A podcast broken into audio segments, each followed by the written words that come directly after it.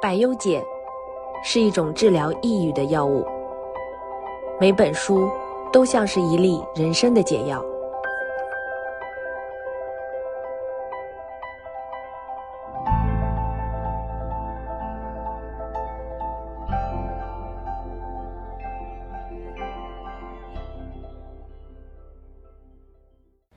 大家好，欢迎收听《一粒百忧解》，我是主播小鹿。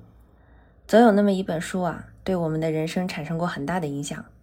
也许呢，是改变了我们对某件事情的态度；也许是改变了我们看待世界的方式，甚至直接改变了我们的人生轨迹。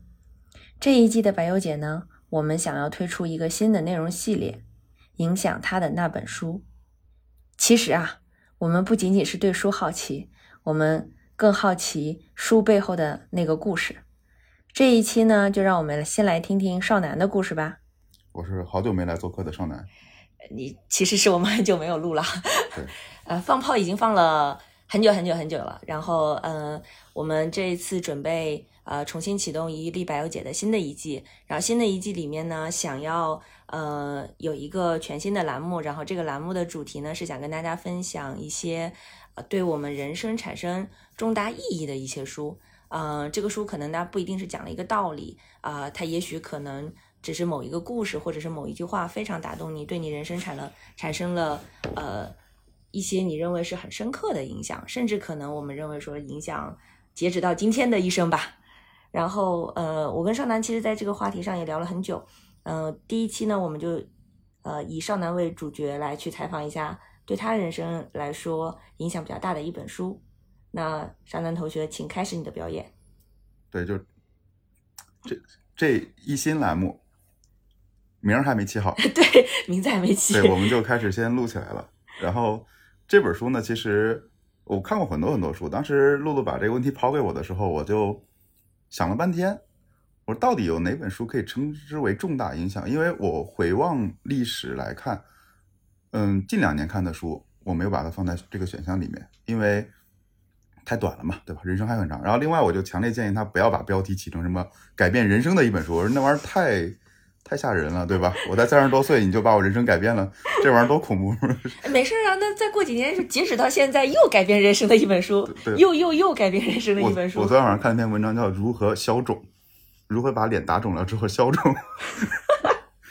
对，所以说回来，说回来，我觉得。我想了很久，其实这本书可以追溯到九十年代，九十年代的一本书。然后呢，那天的场景是这样的，我印象很清楚。那天应该是呃放假，放暑假的时候，夏天挺热。然后呢，我在家里，然后那会儿应该是没电脑嘛，反正不是画画就在那儿看小说。然后呢，我爸在看电视。那会儿电视上有那种电视直播，你看看到我八八星八钻的那会儿，就这种话术都还没出来那个时代。嗯。对，然后呢，他出来一个什么东西呢？他有一个卖书的栏目。然后那时候其实我们，我跟我父亲就很爱去逛书店嘛，就特别爱逛书店。然后就是他也很爱看这种书籍推荐栏目。结果呢，在这个里面推荐了两本书，有第一本书很牛逼，那个名字叫什么？四轮学习法。四轮，四轮学习法，你就车轮的轮，就像四个四个轮子可以往前滚。就第一遍、第二遍、第三遍、第四遍。我不知道，我没看过。但好，mark 一下。对，但据说很厉害，就是就是一时间就是新华书店热销嘛。当时很少有这种情况。然后第二本书我没印象，然后是我爸看完之后去买了，是罗伯特清崎写的《穷爸爸富爸爸》。哎，这本书就是影响你一生的一本书。呃，没没到截止到现在。对，但但但是我可以说这本书其实是这样的，它首先影响了我的父亲。然后继而影响了我父亲对我的一些观念，然后呢，对我产生了重大的影响。嗯，是这样的，因为这里可能要稍微交代一下背景，那会儿应该是九十年代，嗯，两千年之前，我应该是我记不清，应该是初中吧，初中那个时代。然后那会儿有几个背景，第一是，呃，改革开放过了一些日子了，对吧？嗯，当时应该还是还没加入到世贸世贸组织，就那是一个。下海的时代，身边老听到这个词，对吧？嗯嗯。然后还有一个词叫下岗。下岗，嗯嗯，对，国企下下岗潮。对，然后那会儿你就会发现一个事儿，就是我们家因为没有人经商，都都是工人，对吧？都是那种就是纺织厂啊或者机械厂的工人，那他们没有一个概念，就是商业是什么，完全没有，对吧？然后我们唯一知道就是说，哎，谁去做买卖？那会儿所谓做买卖是什么？就是下广州卖买烟。对，广州是一个很很重要的，对对对，非常神奇的地方，就是就是下广州，对，就是然后买一堆烟，然后或者什么在老家做了一堆五金件儿，背到广州去卖的。然后那会儿就特别好玩，就就就我记得他们第一次出去的时候跟我讲，就是把钱藏在内裤里。那时候、啊，那时候就因为坐绿皮火车可能怕偷啊，因为那时候治安也不太好。对，就那会儿有一种内裤，就是上面带带兜儿。对对对。哎我小的时候有一次，就是我我我爸我妈也嗯也做这事儿，你知道吗？还背着我们，就是嗯可能也怕我们知道那个钱在内裤里。对对，就那会儿就是大家刚刚有一点点经商意识，然后那会儿呢，其实我父亲是没有做过什么生意的，对，他是当时就已经开出租车了嘛，在有很短的时间内，可能什么卖过核桃，卖过贩贩过烟，就那会儿都是倒爷，对对，二道贩子。对，所以这是这是一个基础的背景，然后呢，另一个基础背景就是那会儿的工人阶级还是有很强的优越感。是你工人子弟嘛，都不跟我们这种个体户的小孩玩的。对对对，我们当时鄙视链就是有厂矿嘛，那厂里面什么都有，就是夏天连冰水都能去厂里面打。然后呢，早上我妈就带一盒盒饭，就是放，就是有有厂里有人给你蒸米，你把盒饭放在那儿，中午拿回来一盒米饭就行了，只是有点机油味儿。我吃了很多年带有机油味儿的米饭。我我之前就是，呃，有一次听那个，因为我我是东北人嘛，就是东北人是那种嗯很对这种下岗潮是有非常大的这个这个嗯这个记忆的。然后小的时候也听我爸我妈讲这些事情。然后我嗯记得有一次听那个听贾行家老师吧，还是哪位老师讲，就是那个东北下岗潮对他的印象嘛。然后他就讲说怎么去羡慕那些就是在工厂里工作的那个家庭，说那工厂的水龙头流出来的都是橘子味儿的汽水儿，就是特别特别的形象，就是讲那个时候的优越的生活嘛。是的，真的厂里面什么学校、影院、医院，嗯，都都是自产的。就我家现在一出门，对面就是老影院，然后旁边就是那个医院。嗯对，说为什么讲这么多背景呢？就是因为那会儿的就是商业意识大家都没有萌发，然后这时候他们对孩子的教育是非常有局限性的。比如说，我记得我大学刚毕业的时候，然后我是学设计的嘛，你能想到什么？平面设计师、插画师、做游戏的，动画，对，然后呢，我记得那一年我来北京找实习，我跟我一朋友过来，他叔是华为的，九几年就在就在那个北京丽水桥那边，很早就买了买了一套房子嘛。然后他就说：“哎，你们还可以干很多别的事情。”然后他跟我们说了很多什么岗位什么，我们都不知道这个世界上还存在这样的东西，就是你不知道，你不知道是最可怕的。那你再回到九十年代，那会儿大家都什么好好学习，对吧？然后呢，清华、哦清华北大肯定别没戏了，就嗯别想当个老师。嗯对？吧？当个医生，然后反正那种偏公职类的，对，然后要么就就去公务员什么体系的，然后就就没有了。然后你说你出去卖个东西啊，什么什么玩个游戏啊，感觉像是就就没有没有就是什么呃不正国家，就是没有铁饭碗了。对，还有就是感觉好像就是当当 round 的了一层。对，就就是你你你不务正业。嗯对，所以那会儿的其实怎么说呢？嗯、家里面经常有一种东西叫棍棒教育，啊，被打了。对，然后还有一种比赛叫男女混合双打，对，所以我我在家里面基本上开完家长会不被打的概率是很低的。对歧视。呃，对对对，就是就是，我记得以前我妈还跟我说，她说小时候你真的很很欠揍。我说咋？我两天没打你，然后你就会跑过来问我说妈，我这两天没挨打。说对 屁股痒。对，然后呢，这本书特别神奇。然后郑州有个很大的地方叫郑州书城，里面全是卖盗版书的，就是特别大的一个集散地。然后呢，老爷子就骑车去买了那本书，买回来了。然后其实这本书你现在来看就已经很很过时了。对我觉得每一本书都有它的时代性嘛，所以我跟大家讲了这么多九十年代的这个背景，你再回到当时那本书里面，他是讲两个人，他所谓的穷爸爸是他本身那个爸爸，就是一个非常任劳任怨的。倒不说任劳任怨，就是非常传统的，就是我我记得应该是从政还是什么的，我记不清细节了嗯，就大概就是比较中规中矩的一个人，就好好工作，是个雇员，然后呢努力努力的多挣薪水。但另外一个富爸是他朋友他爹，就做生意的，然后他说，哎，你为为啥你要这么这么这么使劲儿，对吧？你可以自己做自己积累点资产呀、嗯你可以有这种财务现金流啊，你可以不陷入到老鼠游戏。我爸到现在还跟我会说一个事儿，就是老鼠陷阱。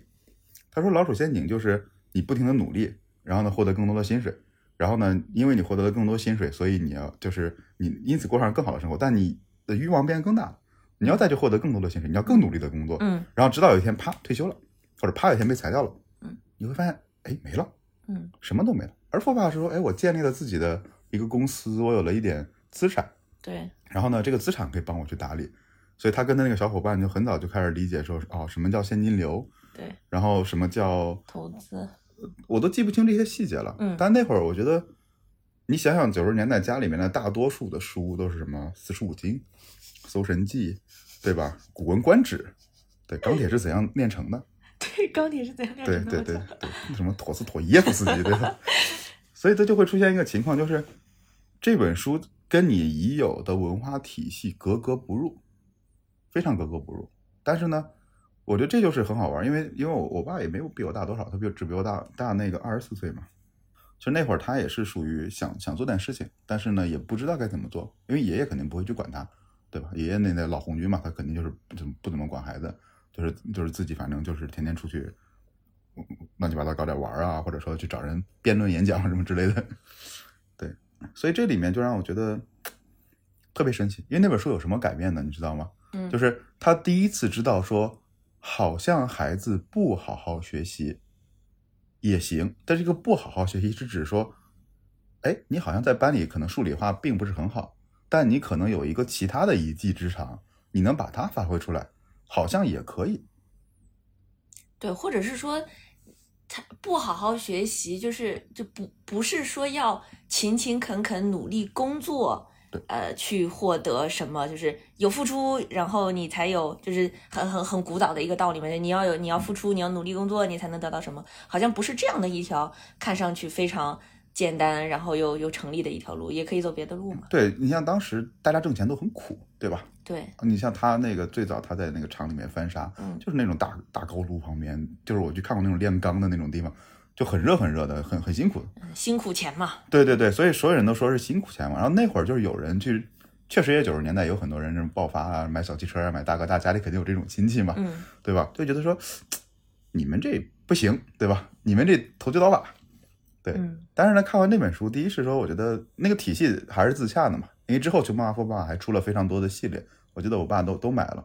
然后呢，但是呢，再回到当时，他就会觉得说，对我的培养，因为那会儿我也面临一个关键期嘛，可能要要考高中了，我偏科偏的非常严重。对我的理工科你懂的，对吧？基本上就是我的数学都是体育都是体育老师教的，渣渣，对，但文科就就非常偏，呃而且这还是当时我是特别爱爱打游戏的，就天天出去打游戏，然后就搞得他们很郁闷，因为我为什么打游戏？其实现在我明白，就是因为我学习不好，我学习不好的原因是我很讨厌那个老师，我非常非常讨厌那几个老师，然后呢，我就想报复，但是呢，这个报复并不是说你你你不能打老师一顿嘛，虽然这事儿就是也发生过，对 我靠，对，我们学校那边经常打老师，因为私立私立初中嘛，就嗯很，常见就通过不听话来报复他。对不，我们是希望说我们在某些地方做的非常优秀来报复他。然后这里面呢，其实又分两类，就是一类是那种阶级，就是摇杆儿的那种，有人吸烟啊，有点小混子啊，都是这种地方。嗯嗯然后呢，他街霸那种吗？对对对，他拼的是你的那个条件反射，当然有手速嘛，对有一定的战略战术在里面啊。就这是一派，就我们学校有一个流派就是街机党，对，然后我们另外一个流派是电脑党。就我们是就玩的是什么红色警是什么红色警戒什么的，有一点点战略战术在里面。对，因为这里面其实还是不太一样的，因为那会儿是大家是那波是叫混社会的，然后这波呢还是比较文化人，就相当于班里面有时候学习也比较好的人会跟我们去去玩电脑，因为毕竟当时九十年代电脑还是个新兴事物。对，但当时呢就是就是只要一玩游戏就会被打，一玩游戏就会被打，然后你的同伴里总有一个猪队友，对他爸一定会去找到，找到了之后他会给所有的孩子他爹他妈打电话，然后我们就所有人就会一起被打一顿。一抓抓一窝。对，所以就，但是呢，看完这本书其实挺大，因为我爸是从小挺支持我玩电脑的，我家买电脑特别早。对对，就是我我认识你的时候，然后你跟我说你家那个时候就有电脑，我还想说，哎，咱们不都是苦孩子吗？凭什么你家有电脑？那个时候别说别说买电脑了，我爸我妈可能都不知道电脑是啥。但后来知道电脑是啥，根本不知道电脑是干什么用的。我我跟你说过吧，我嗯到高中的时候去第一次上微机课，我连开机都不会。然后那个就是开了机之后，然后我旁边人跟我说，就我我说干啥呀，玩啥呀，对吧？旁边人跟我说，你打开百度啊。我问他百度是啥，那时候这百度对我来说简直是一个外星词汇。然后就那个时候你们家都已经有电脑了，而且你已经就是六六六了，已经。都不止一台了那会儿。嗯，我第一台我记得是对，还是就从这个视角看呢，还是就是你爸的这个嗯，就是不被金钱本身这个事儿，你让多少人其实是因为那时候电脑多贵呀，家嗯长舍不得给买嘛。我觉得你爸在这点上其实还是非常超前的一个一个父亲了。他那会儿挣的也挣的也多，因为那会儿刚开出租车嘛，就嗯改革开放真的只要你只要你出来干点什么事儿，都能挣不少。对，但是那个时候可嗯能老一辈的心态上还是觉得说，哎呀，没出息，我我我再去开出租车，我再去当当导演。对哎，我突然想到，感觉好像以前的人他不是按照，他是按照我劳动付出多少获得多少作为判断标准的，我我付出越多，然后我应该挣得越，而不是用用价值判断创造的价值来判断的。比如说，为什么大家看不起倒爷嘛？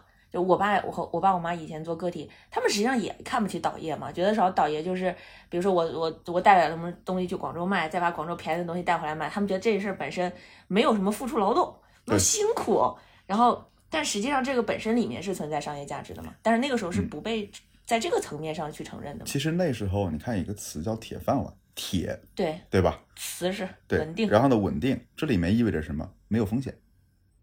倒爷其实承担了一个非常特殊的东西，叫风险。对你怎么知道去广州就能卖掉？对，你怎么知道去广州没有被人打一顿呢？对吧？而那时候信息差不被认为是有价值的，自己的辛苦的劳动，额头上滴下的汗水才是价值。对，所以所以这就是很很神奇，因为那个地方叫财务自由之路。在这之前，其实家里面有什么概念？就是存钱，就存钱，存定期，对，只对吧有定期，嗯只有定期。什么啊？买国债，对，当然家里还买过国债。嗯，然后呢，股票嘛，就基本上是就买什么赔什么，买什么赔什么。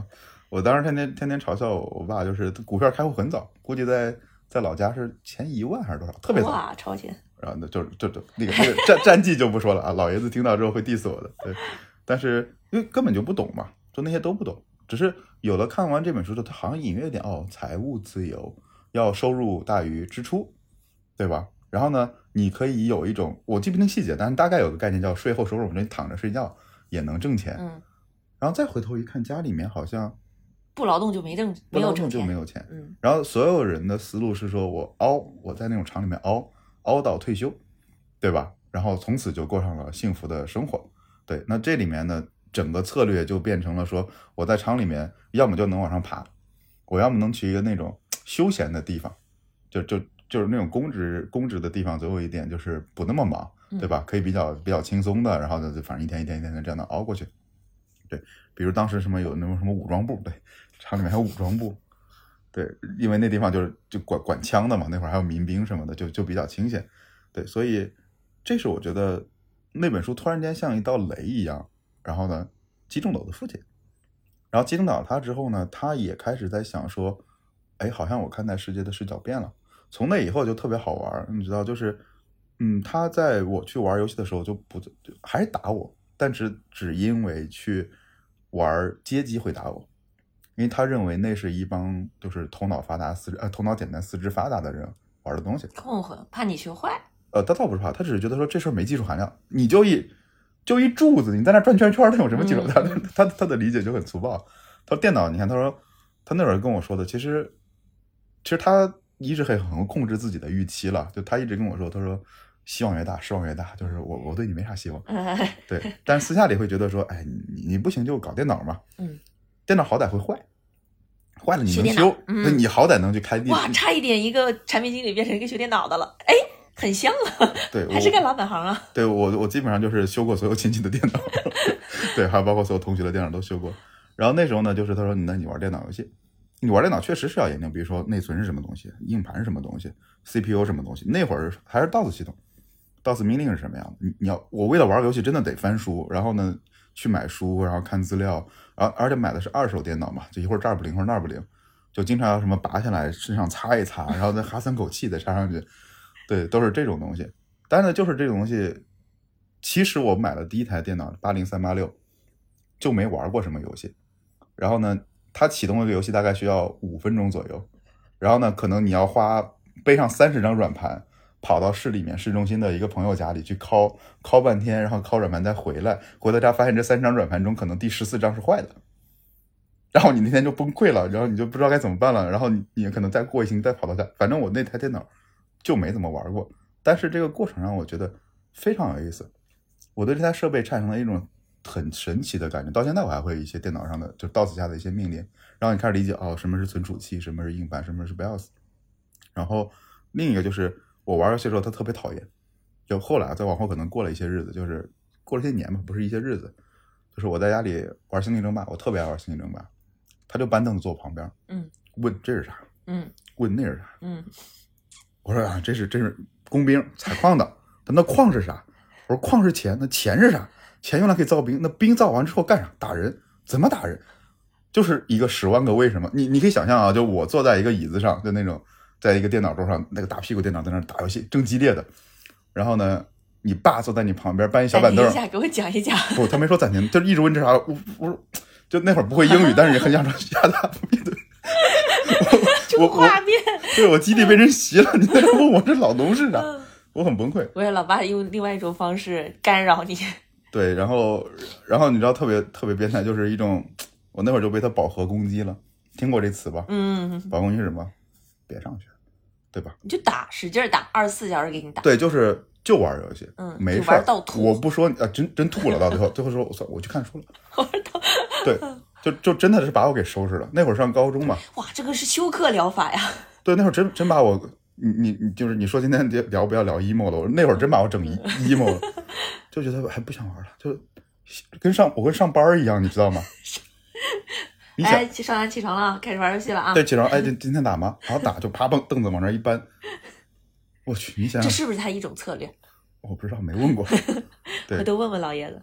对我，但但但这个其实是就刚才讲的，虽然有点故事性或者有点 personal 的一个 story，但是就一点个人化的故事啊，但是嗯，我觉得还是挺挺神奇的。其实其实说回来，我们还拉到那本书上，因为我们本身还是讲的那本那对那本书的东西嘛。其实这这本书应该是说先影响了叔叔，对，然后让他其实改变了对于你要你要去这个考一个公职啊，或者是去当老师、啊。我觉得是改变了他的一些世界世界观，然后让他去看到了说，哦，原来这个世界上还有一些新的可能，对。然后呢，有了这个新的可能之后呢，第二件事其实是实践嘛。当然，我不认为说那个那父亲在这个方面实践的很好。其实那会儿的话，房子又便宜，车又便宜，对吧？嗯你多搞几个那个车牌儿，或者你多多买几套房，对吧？这是最好的事情那。哪有可能看一本书立刻就变成投资大神呀？这个对对对，他已经其实跳脱了那个那种比较传统的那种对嗯。但这里我想讲的一点就是说，第一是你有没有去找到一些，呃，对首先第一点是，任何时候都有一些我们不知道我们不知道的事情，对吧？它很难在你的圈子里被打破。你想，那是一个多么偶然的下午，多么偶然的一个下午，就是一个电视直播，对吧？一般我们都不看的，都是看看什么《神四雕侠侣》学习法他没有看，对对，就是哎，突然间他说有一本书，可能因为这里面的名字叫《穷爸爸富爸爸》，他可能代入进去了。爸爸，嗯嗯，对他可能说，我也是个爸爸，但是好像我感觉家里过得很穷。然后呢，他就他有一个行动力，就是骑车去买了，因为那会儿又没有网购什么的，自己骑个自行车自己去买，我还我还都没理他。然后他再回来，他也没说啥，他就自己看。然后看完之后呢，就好像对他的世界观产生了一点点的这样的影响。然后呢，开始试着去理解他的孩子为什么。其实那会儿说实话，我也不知道我该干嘛。哎你这初初中生、高中生能知道自己干嘛？不可能的。当然了，他也没有说因此给你掰什么，而是帮你稍微把那条路往别的地方偏了一点，嗯稍微偏了偏。他也不知道那条路的远方是啥，但是他可以接受说你可以脱离那条大路，就是嗯传统人认为的大路，你可以往小路上走一走。然后呢，他自己也做了一点点实践，所以你看，你要突破自己的那个视野的局限性是非常重要的。但这里并不意味着说你非得要去看什么最流行的、最先进、最前沿的，不是，因为我们每个人的局限性是不一样的。这本书今天你再看，我觉得豆瓣评分上都不高的，嗯对吧？因为它都已经脱离了那个时代的语境。嗯然后第二个就是，当你看完的这件事儿之后，你能不能做出一点点微小的变化？对，你想，这只是一个非常非常微小的变化，但如果他真的后面那几步实践的话，那那我今天就过得太舒服了，对嗯我就富二代了。嗯，也许就买电脑这一个事件就已经很大的影响了你后面，就是这么一点点小的小的震荡吧。对，所以你你看，生命里面有很多的这种波动，你往前去追溯的时候，都是非常非常非常微小的一个东西。但这里我想提到就是，第一，我们能不能去找到这样的书或这样的东西？对他，他真的是来补缺自己的一个缺缺陷。因为你想那本书现在讲什么细节我都记不清了，我估计问他他也记不清了。但这个改变已经发生了。这时候我就对很多书，我其实很少对书打差评，我极少对书打什么一星啊、垃圾啊，很少打差评。我的观点第一是，也许对我没用，对别人还有用呢。对对，首先人家费了这么多劲写出来了，对吧？你可以不看，但是你别去去给人那么差评。第二就是你可能没读懂，对，所以这是这是我的一一个基本面嘛。然后另外一个就是你看了一些东西，你能不能去做点什么？哪怕再小，你去实践一点点。对，如果你是看看看看看，因为小时候家里面其实还是有很多这种所谓的书虫，就天天看书，就是就是文化人嘛。我就有就是有点鄙视的这种意思意思啊，就是没有别的讽刺，他就是爱看书，看完之后就感觉自己是个百度，对吧？啥事儿都知道。但是呢，你再往下问这些东西，其实都都是没有的。所以我觉得这是一些比较。其实我觉得这个可以说是从某种角度上来讲，你想，你记得你还跟我说过，大学毕业之后其实有考虑过有那么一个机会可以回家当老师嘛，对吧？实际上，其实如果是这样的当时的决定，跟你现在的生活的路就是截然不同的路，那个就又回到了说。我按时上下班，努力工作，每小时多少钱？然后一年涨了百分之十，然后嗯，这个嗯存钱，定期死期，呃，最多可能现在比以前好一点，可能买买基金，买买什么这个余额宝。实际上呢，跟以前那种说去工厂里面打工流水线，然后工人拧螺丝，然后什么同工同酬，其实是没什么太大区别的。但你现在想想，你创造的价值的这种，嗯，就本身整个这个。互联网的这个行业，它就不像以前那样，然后它实际上就有点像这两种爸爸他采取的完全不同的生活方式，一个就是辛辛苦苦非常任劳任怨，但是实际上生活就是这样了。但是另外一个，其实你看看起来他可能大手大脚，但是他实际上是在用完全另外一套方式，无论说是钱生钱也好，或者是什么方式也好，去创造别的价值嘛，或者创造更大的、更高效的价值，或者是这种比如说指数增长的这种方式，而不是说通过。积累汗水的这个这个这个角度去做嘛？对我，我觉得，嗯，其实这里面我还想从另一个视角来看待这个事儿，就是因为在那个环境里面还有另外一条路，叫做说直接全部精力投入到形而上里面的东西。举个例子，比如说你在老家里总能找到一些长辈，天天给你扯古古时古人曾经说过，嗯，对吧？你要。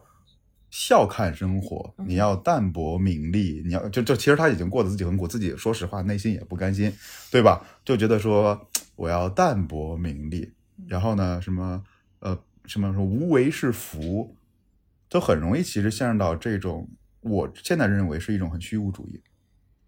然后我记得之前我特别讨厌，特别特别讨厌，我记得我可以明确的说，有一些那些可能二十多岁的。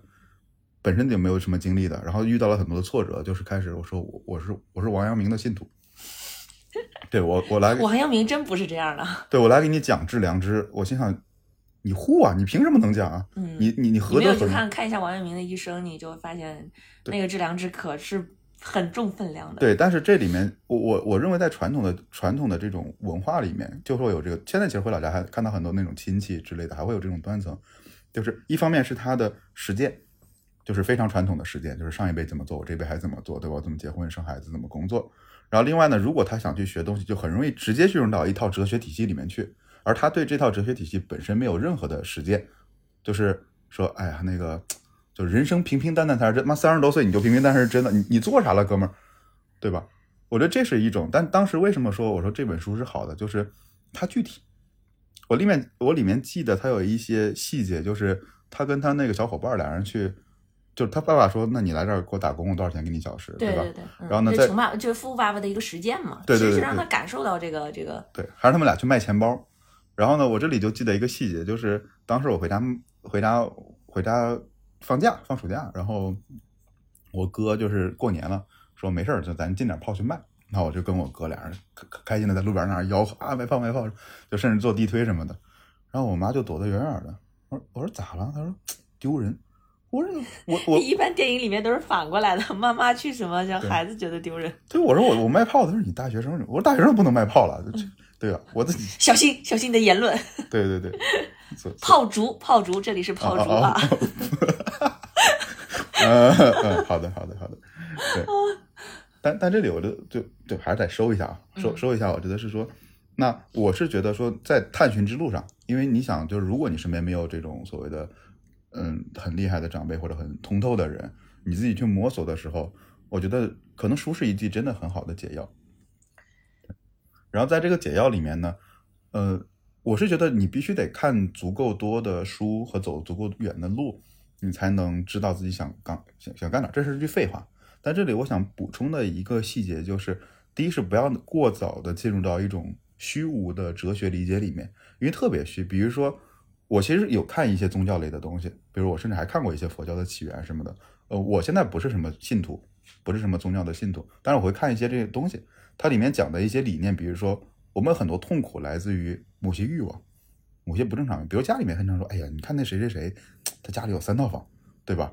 然后呢，哎，你看你就就你就没本事，对吧？经常俩人 diss 就是，哎，你就没本事，你就没就只买一套房，对吧？没有给孩子留套房。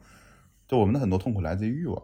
那佛教里面也讲了，但如果你没有经历过这么多事情，你没有觉察到自己的欲望是怎么产生的，自己怎么消解掉，你就会说啊，那个就是啊，阿弥陀佛，对吧？就去讲点这种。很虚的东西，其实很多的虚就是就是现在说的躺平了。对，其实是一种你无奈的一个选择。现在整个社会大部分的这个年轻人，其实蔓蔓延着这种这种，你说它是虚无吗？就是不要批判年轻人，你你这节目会被差评的。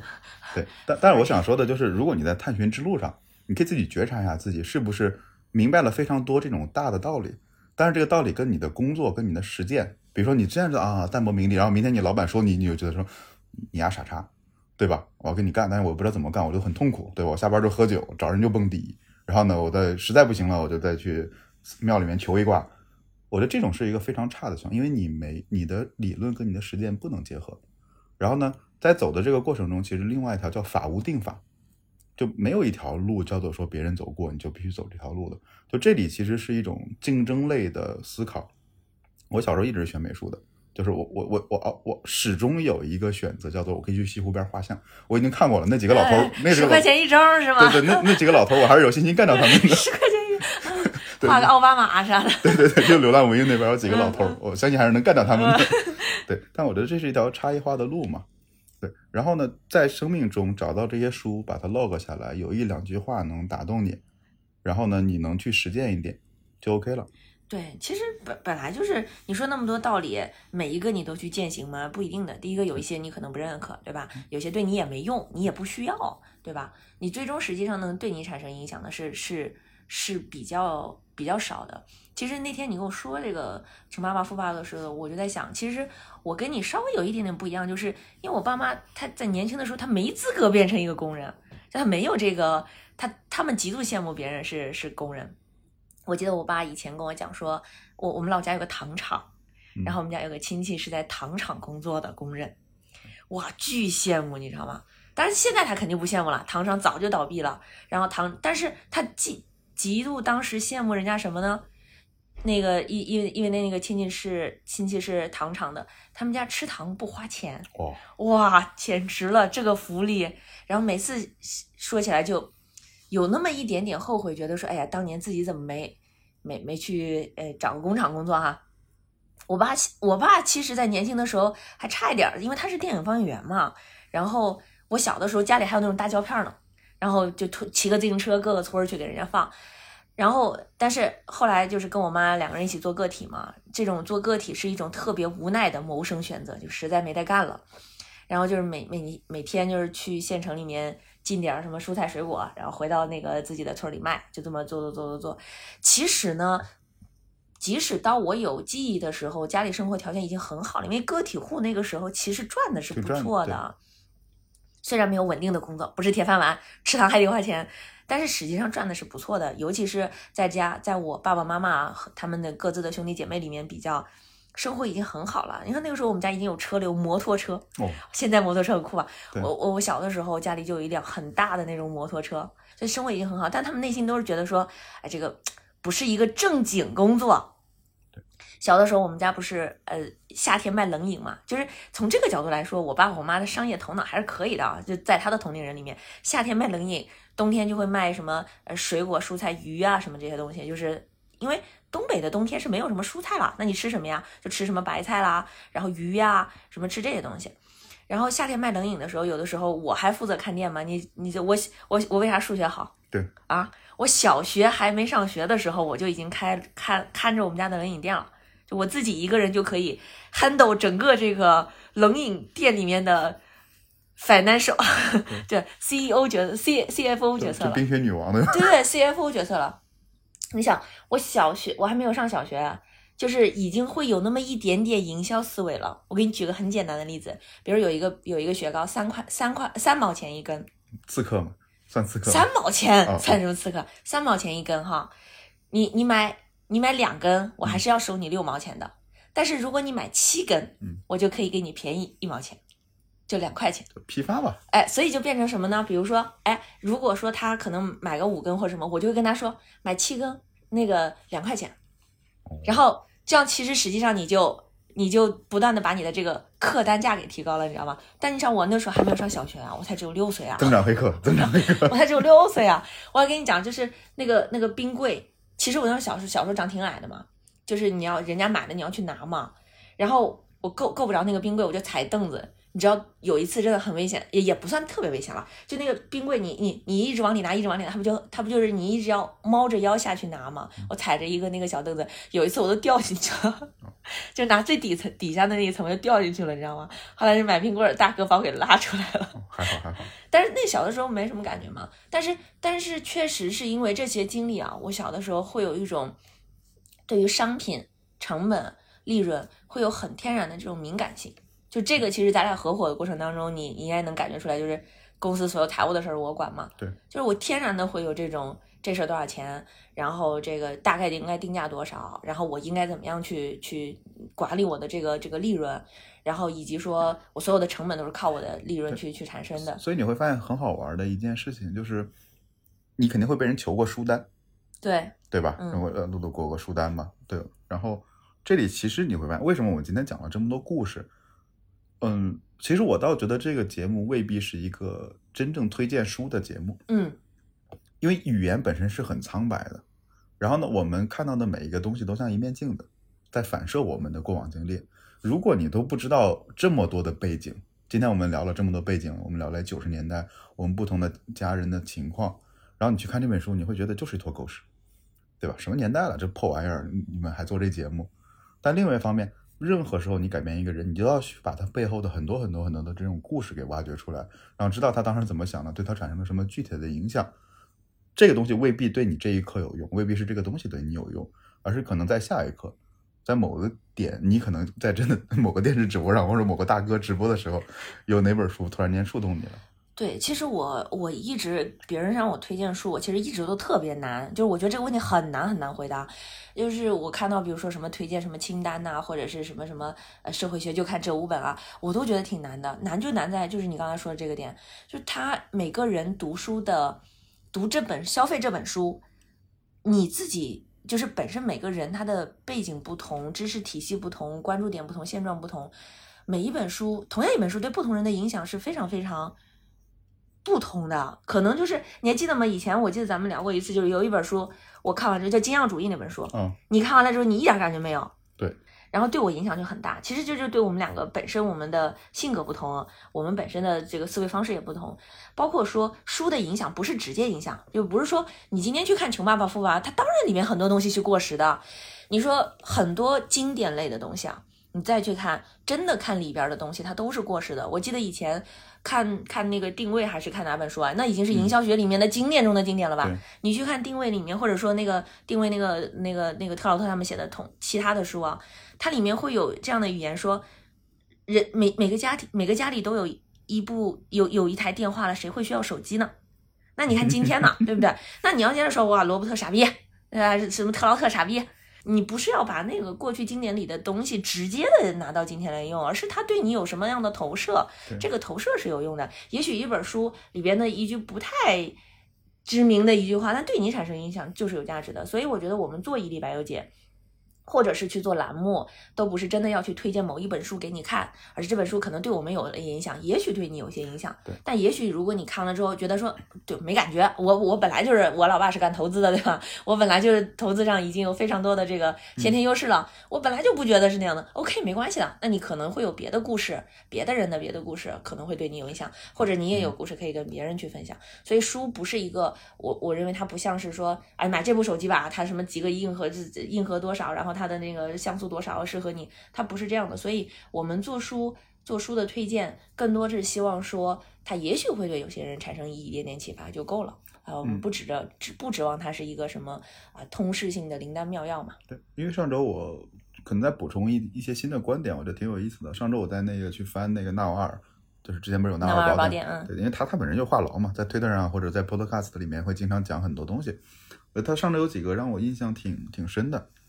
他说，其实，呃，很多时候啊，我们求书单或者求一些给我点干货，都是一种都是一种偷懒。对，我们希望能找到一条捷径，快速的得到这个答案。所以你你会发现，其实你看，我告诉你这本书了，没用，对吧？所以我你知道吗？我到现在为止，我都巨讨厌听书，我更讨厌拆书，我也讨厌三分钟解读书。对对对，我我讨厌加一。对，然后呢，嗯，但这里还有一个点就是，那这些金句就没没效果嘛？比如我我我我那天看纳瓦尔的这个东西，我觉得还是很有对我很有启发。然后。它里面有一个关于它不叫金句，它叫建议啊。它有一种叫你如何该使用建议呢？是你自己经历过之后，用来跟你的经验去对比的。嗯嗯，就说校正的。对对对，你就是比如说你之前经历过很难的心理斗争，对吧？你终于从那种抑郁的情绪里爬出来，你才知道说，哦，原来生活这么美好，对吧？这时候可能那个你在看什么什么什么什么，前期告诉你生活美好是没有用的，对对对，感知不到的。对对，这会儿你就哇，那个谁谁谁谁说的真对。比如我现在特别喜欢冯唐那句，就是。这世界的解法就是关你屁事和关我屁事，我觉得这个二分法太好了。第一次看到我说这人怎么这么自恋，然后现在我觉得说嗯，真香，在真香。对，所以他说你用建议的最好的方法就是，第一是它是一种回忆，比如比如纳瓦说的一定是哦，这事儿我好像有点忘了哦，对吧？我就在回忆一下说我的这些原则啊这些想法。然后呢，第二就是就是跟你的一些经验去对比，说哦他也经历过，我也经历过。所以我们的经验对上了，在这一刻我有一点有人同路的那种感觉，我不至于很孤独。对，然后如果你没有任何相关的经验，对吧？你没有在九十年代，在可能比如说你经历过你的经历，就在东北的一个村子里，可能在我这种家属院里面，这厂矿家属院里面，那你其实听起来就像一些古人的名言。所以我觉得这是纳瓦尔一个非常有意思。我以以前没想过这种，我很讨厌金句，但是我又觉得有些金句对我有用，确实我也收收藏过一些所谓的金句。他这样一说我就通了，因为。我记得那些金句，可能是非常非常在心里面，心里面打动我的。对，然后另外一个就是关于阅读，我觉得他讲的有一点我没敢说，但我觉得说，你看这就是金句的作用，他把我心里想说的给说出来了。就是，呃，读书数量是一个虚荣指标。对我，我我巨讨厌，真的巨讨厌。没关系，你可以可以攻击我了，我可以接受。就我真的讨厌说，我一年读，对我我标榜我一年读了多少书，so what？嗯。对吧？So what？对吧？我我去读，我去读小说，我一年读好几百本，这很正常的。所以我觉得重点其实遇到一本好书啊，我真觉得是不要按照那种顺序去读，就就你快速快速浏览就行了。然后呢，你重点的去看到自己不理解的地方。你看我之前还看了一本很奇怪的书，就张维英写的《信息信任与法律》。你说我看这玩意儿干嘛？对吧？但是里面有一个观点让我觉得很一下把我给启发了，就是我之前一直没搞清楚法律干嘛，总觉得法律是来惩罚人的。你像以前我们做一些可能医生运营什么，总觉得说他不听话我就要罚人。他说不是，他说其实这些所谓的规则规范，它是为了提高效率。比如说你出行靠右边，和有些国家你出行靠左边，它它没什么道理可讲，它就是个习惯。但是因为大家都定好了，咱出门都靠右，对吧？那你就会觉得，哎，这个社会的运转效率变高了。就这一句话，这一个启发对我来讲就有很大价值了。但是如果你天天在分享说，我今天又读了一小时，又读一小时。这不重要，嗯，好像在在在在打勾，有那种打勾的快乐一样。对，然后另外一个点就是说，真的是把一本书给吃透了。其实，其实你再看，就即使你再回到《穷爸爸富爸爸》，它里面讲到自由现金流，讲到这些财务自由之路，我觉得今天如果能吃透的话，因为朴素的道理就是那些。嗯，对，它的案例可能过时，但道理是不会过时的。对对对，其实我们之前就有一个共识嘛，就是好书还是仍然非常稀缺的嘛，然后好的书是值得你读很多遍的嘛，不要去。拼那个读书的数量嘛。其实如果要是真的能让我选的话，我宁愿一年可能我就读五本书，但这五本书巨好，我就不需要再去读几十本不好的，然后才能挑出来这五本书了。对，我觉得这是很重要的，就是一个很经典的问题，其实也可以分享给大家。你问别人读什么书，不要这样问，你应该问他你最近重新又读了什么书。这本书多半是很有价值的。嗯，对，反复读的书，对我也是这样子。好像我一般，实际上你今天要让我推荐，假如就没有任何范围的，你要让我推荐好的书，我真的只能说出来两三本，大概也就这个样子吧，就是没有那么多，其实是值得推荐的。对，所以我觉得这是可能我们这个节目的主要目的吧。我嗯们再收一下啊，中间今天讲了很多这种来自于扯的故事，大东北和大河南的这种 这种九十年代的故事，不要对地狱炮。对，没有地狱炮，对，嗯大家知道背景嘛。然后呢，第二个就是我们想分享的是，在这个过程中，任何一本书，任何都有它的局限性，对吧？我们不要拿今天的眼光去看，而是要回到当时的那个时代、那个背景下去理解。然后呢，你了解了这些背景之后，你才知道里面对我们的影响。这个过程中没有任何的捷径，你听这一期播客不不能改变你明天的很多东西，对吧？但是呢，它能给你带来一些小的启发和小的视角。对，就是呃，如果说我们真的是推荐一本书呢，那么可能《穷爸爸富爸爸》我们会把它分类到呃这个财经，对吧？呃，这个投资，嗯，但事实上呢，嗯、这件事情倒不是说真的要去教你投资，或者这个分类本身是不不太重要的，重要的是说。这本书会改变少男，或改变我，会改变一些人对于生活的方法，呃，生活的态度，会改变我们对于看待很多东西的视角。你知道以前我也有一个嗯很很朴素的感觉，就是我我投什么资啊？我挣这么点钱有什么好投资的？但实际上，对于至少这里面他会告诉你一个道理，就是投资跟你现在有多少钱是没有关系的，它是一种呃呃理念，甚至像比如说我们比如买东西叫消费，对不对？有些人可以把买东西的这个消费行为都变成一种投资啊。当然了，有很很多很很多女生会觉得我买这个包是是投资，那也许啊是是某种借口，但确实是会有很多消费行为。如果你带着一种投资的视角去看，它就会变成完全另外不一样的一种交易。呃，我我我我们有一个共同的朋友，就是他他很喜欢买那个摩托车。丰田的摩托车，他在买这个摩托车的时候，他去同样去衡量这个摩托车的价值以及未来的升值空间，这就是在消费的同时又考虑了投资的属性。那这个其实实际上，我觉得就是可能会对我们的生活或对看待很多东西有不一样的启发的。这是这本书给我们的影响，然后这样的一本书又掺杂了很多我们本身在现实生活当中的故事，所以其实你读不读是次要的啦。我觉得对于其他人来说，读不读是次要的，尤其是这本书挺厚的，说实话，不厚不厚不厚不厚，挺厚的。这么厚还好吧？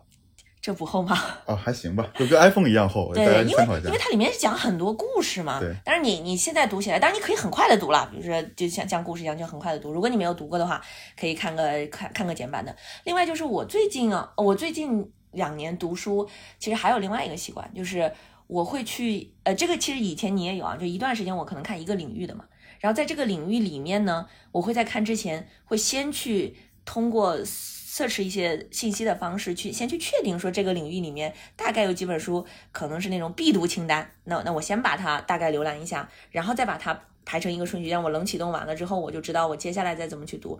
我今年整个上半年读的书基本上全部都是跟社会学相关的，然后这样的话会让我在这个里面比较快的能够识别出来一些哪些书是比较好的。然后如果别人在问我，比如说你推荐一个什么书呢，我我就会。反问他说：“你希望推荐什么领域的或什么方向的？比如说我最近心情不好，那我们推点推荐点入门的心理学的书。我觉得这样的话其实也会更好一点。当然，未来希望说这个栏目呢，就是呃对我们影响比较大的一些书。”呃的这个栏目，我们也希望说跟其他的人一起聊聊他的成长的故事，啊、呃，也许对我们有启发，对听众也有启发，嗯、呃，这个是我们做这个栏目的一个一个呃初衷吧。行，那今天故事讲的差不多啊，瞎扯，对，第一期瞎扯，嗯，当当故事会听音爱行吧？对，嗯嗯，闲聊闲聊，知音意林故事会，任君选择。好好好，行，那今天的节目就到这里了。然后，如果你也有想分享的，也可以随时在 show notes 或者是在评论，呃，不，或可以在评论区里面联系我们。太久不干活了，太生疏了。你这话说不行，重录吧。OK，好，拜拜。拜拜。